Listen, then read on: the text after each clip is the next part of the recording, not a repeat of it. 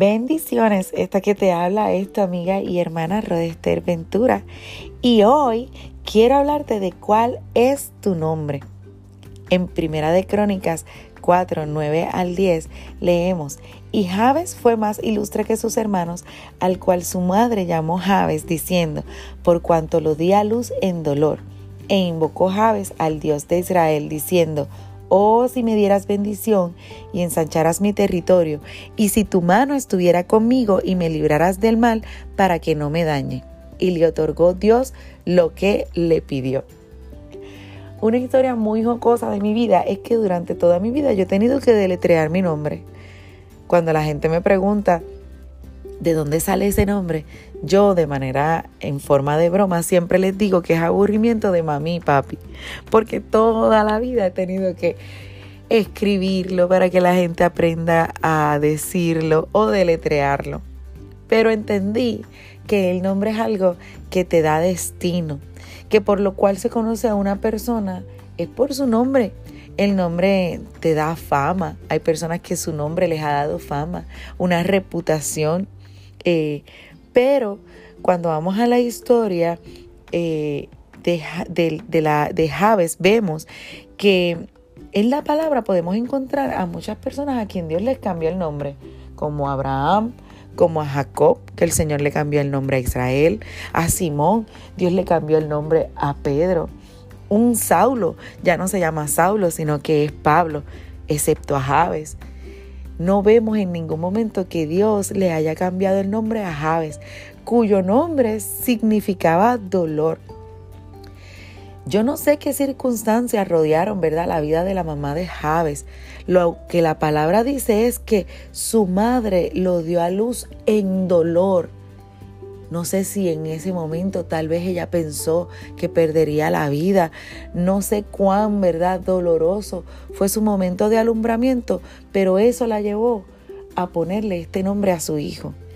Y yo eh, veo y me transporto a, a, la historia de Javes y pienso que para él eh, era muy difícil cargar con su nombre, porque tal vez mucha gente veía a Javes y recordaba el suceso, recordaba tal vez el momento de dolor, recordaba el alumbramiento, o todo el mundo lo veía y le decía, wow, sí, te pusieron ese nombre por todo lo que atravesó tu mamá. Y así pasa en nuestra vida. Muchas veces eh, hemos sido marcados por situaciones del pasado, ¿Cuántos a lo mejor no han sido marcados por, por situaciones personales de su familia, eh, por momentos muy dolorosos que tuvieron que atravesar en su niñez? Y todo el mundo veía a y veía el dolor. Pero hoy yo quiero decirte que Dios quiere sanar las heridas de tu pasado y las marcas que tal vez vienes cargando de, tu niñez o marcas de, situaciones eh, dolorosas que te han, que no has podido tal vez pasar la página o que no has podido perdonar, yo quiero decirte que hoy Dios quiere eh, darte una nueva historia. Cuando vamos a la Biblia vamos a encontrar muchas mujeres eh, cuyo nombre no es conocido. Por ejemplo, vemos una cirofenicia, que es una mujer de fe. Esas son las mujeres que hacen lo que sea por obtener un milagro.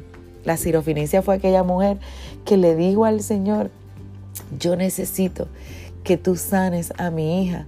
Y que aunque muchos no entendían, y para muchos ella fue una mujer molesta, esta mujer le dijo, no importa, aún los perrillos comen de las migajas que caen de la mesa.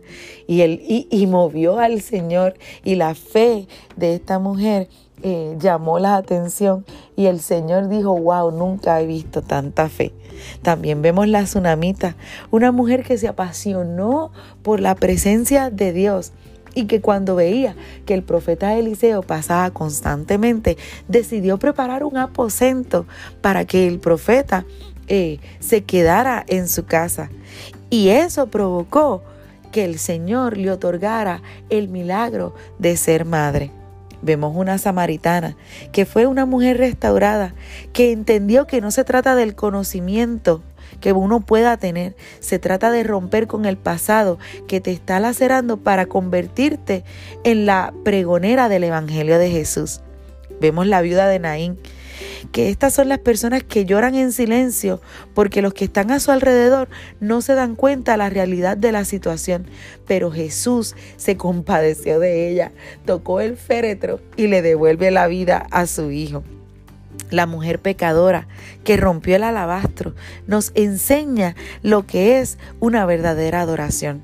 Hoy yo vengo a decirte que tal vez tu nombre no sea lo más importante en este momento, pero que seas un hombre y una mujer de destino, que cambie la historia de tu generación. Tres cosas dijo Javes, bendíceme, ensancha mi territorio y líbrame del mal. Tú puedes cambiar tu historia de dolor por una de bendición. Tú no vas a caminar más con una vieja historia. Dios ensanchará tu territorio. Tú pedirás bendición y la gente verá aquella persona que a pesar del dolor, Dios lo bendijo. Dios te bendiga y Dios te guarde. Y te espero en nuestro próximo episodio, eh, en estas reflexiones de refrigerio de Dios para tu vida. Que el Señor te bendiga.